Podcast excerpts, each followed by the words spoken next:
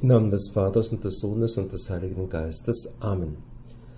Mein Herr, mein Gott, ich glaube fest, dass du hier zugegen bist, dass du mich siehst, dass du mich hörst. Ich bete dich in tiefer Ehrfurcht an. Ich bitte dich um Verzeihung für meine Sünden und um die Gnade, diese Zeit des Gebetes so zu halten, dass sie mir Frucht bringt. Maria, meine unbefleckte Mutter, heiliger Josef, mein Vater und Herr, mein Schutzengel, bittet für mich. Heute haben wir in der Heiligen Messe ein Evangelium, das uns alle ja unter die Haut geht. Jesus mh, hm, wendet sich an die Zwölf und sendet sie aus. Er hat sie ja auch nicht berufen, die zwölf Apostel, damit sie eine Schule mit ihm machen, ähm, oder dass sie in ein Kloster gehen, Kloster gab es ja damals noch gar nicht, sondern du Herr sendest deine Jünger, vor allem die Apostel, aus als Missionare hinaus in die Welt, um deine eigene Tätigkeit zu vervielfachen, denn du konntest ja nicht alles alleine machen. Die zwölf Apostel sollten also Boten von dir sein, Boten Gottes, wie du es ja selbst auch gewesen bist. Du hast den Willen Gott Vaters in die Tat umgesetzt und insofern, ja, Gott in die Welt hineingebracht, um das noch einmal so einfacher auszudrücken. Nun, wie machst du das? Wie hast du das gemacht? Du hast den zwölf Aposteln Weisungen gegeben und auch eine Vollmacht. Im Markus-Evangelium im sechsten Kapitel, wo wir ja in den Versen 7 bis 13 das Evangelium des heutigen Tages haben, da heißt es, und er gab ihnen die Vollmacht, die unreinen Geister auszutreiben, und er gebot ihnen, außer einem Wanderstab nichts auf den Weg mitzunehmen, kein Brot, keine Vorratstasche, kein Geld im Gürtel, kein zweites Hemd und an den Füßen nur Sandalen. Und er sagte zu ihnen, bleibt in dem Haus, in dem ihr einkehrt, bis ihr den Ort wieder verlasst. Wenn man euch aber in einem Ort nicht aufnimmt und euch nicht hören will, dann geht weiter und schüttelt den Staub von euren Füßen zum Zeugnis gegen sie. In diesem Text sind natürlich zwei Dinge ja, sagen wir mal, für uns ein wenig hm, hart zu hören, gar nichts mitzunehmen, sich nicht menschlich abzusichern. Wir würden ja heute, hm, wenn wir apostolisch sind, also den Glauben weitergeben, natürlich die Mittel anwenden, die wir haben. Äh, wir würden auch unsere Kreditkarte mitnehmen, äh, die EC-Karte, denn wir wollen ja auch was essen unterwegs und so weiter. Also, aber Gott, du Herr, hast das nicht erlaubt. Sie sollten nichts weiter mitnehmen. Das heißt, dass sie auf dich vertrauen sollen. Das heißt, das Wort Gottes, das, was sie aussenden, was sie sagen, was sie mitteilen, was sie verkündigen, das ist es, was Kraft gibt und was eben auch wiegt. Und das ist das Entscheidende. Und das Zweite, was ein bisschen hart ist, ist, naja gut, wenn man eben das Wort nicht aufnimmt, dann geht weiter, das wäre noch nicht so das Schlimme, aber schüttelt den Staub von euren Füßen zum Zeugnis gegen sie.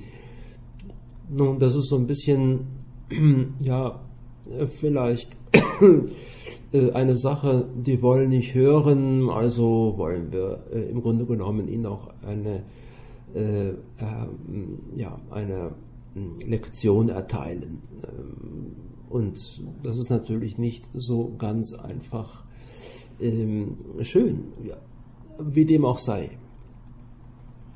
Was bedeuten eben diese Regeln? Die Regeln, die du da aufgestellt hast, die gelten auch heute noch. Sie sind Voraussetzung eben für einen Erfolg, sagen wir mal so, in der Ausbreitung des Wortes Gottes. Natürlich die praktizierte Armut, Also, dass man nicht äh, ja, im Überfluss lebt, dass man sein Herz frei hat, eben für Gott. Loslösung, sagt der heilige Josef Maria. Freiheit von Menschenfurcht. Natürlich muss man Leute ansprechen, man muss Impulse geben, mm, Leute aufsuchen, aber auch frei werden von Illusionen, von einer Illusion, dass immer alles schon klappen wird. Das ist nicht der Fall.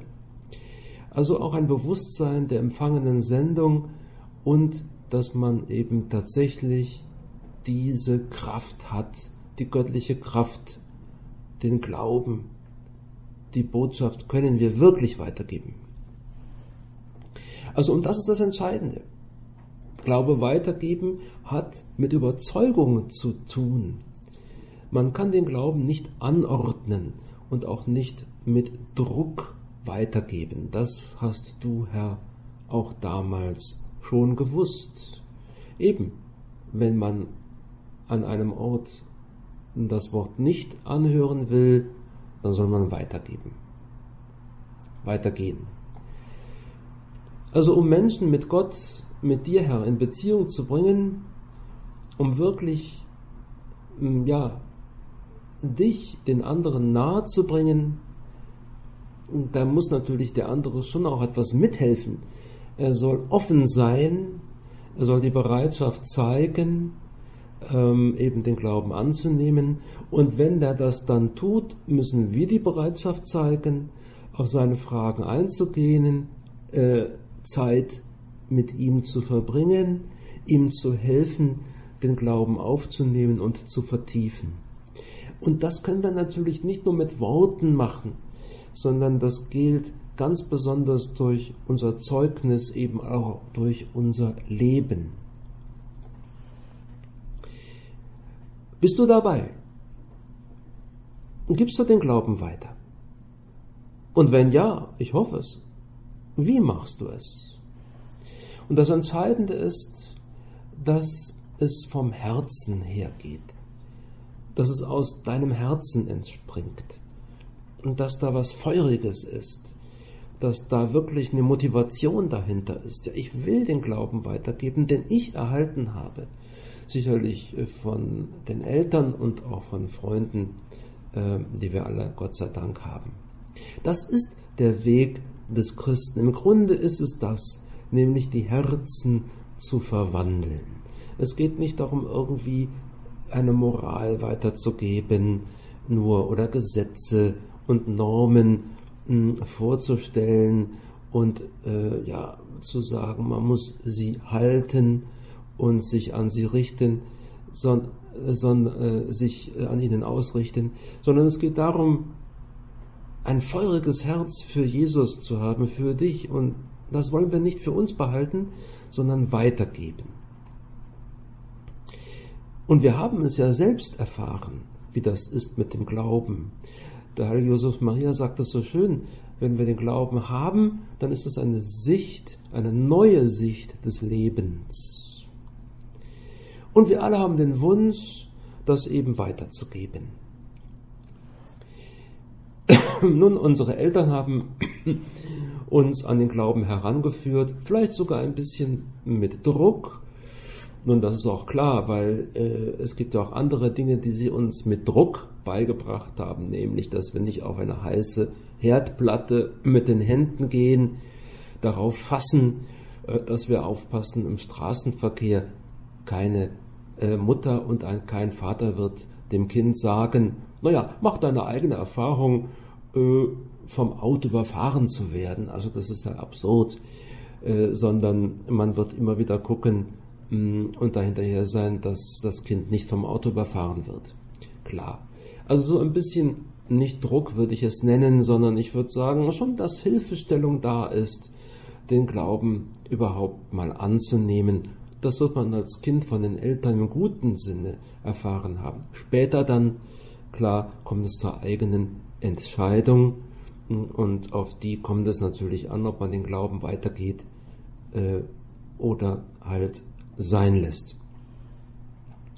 Und der Josef Maria noch zum Schluss sprach viel vom Apostolat der Freundschaft.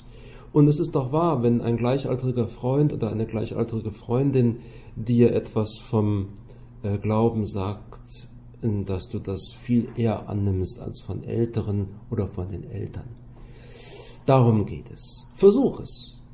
Sprich mit deinen Freundinnen und deinen Freunden über den Glauben und suche im Gebet mit Jesus herauszufinden, wie du das Herz der anderen für ihn, für Jesus gewinnen kannst.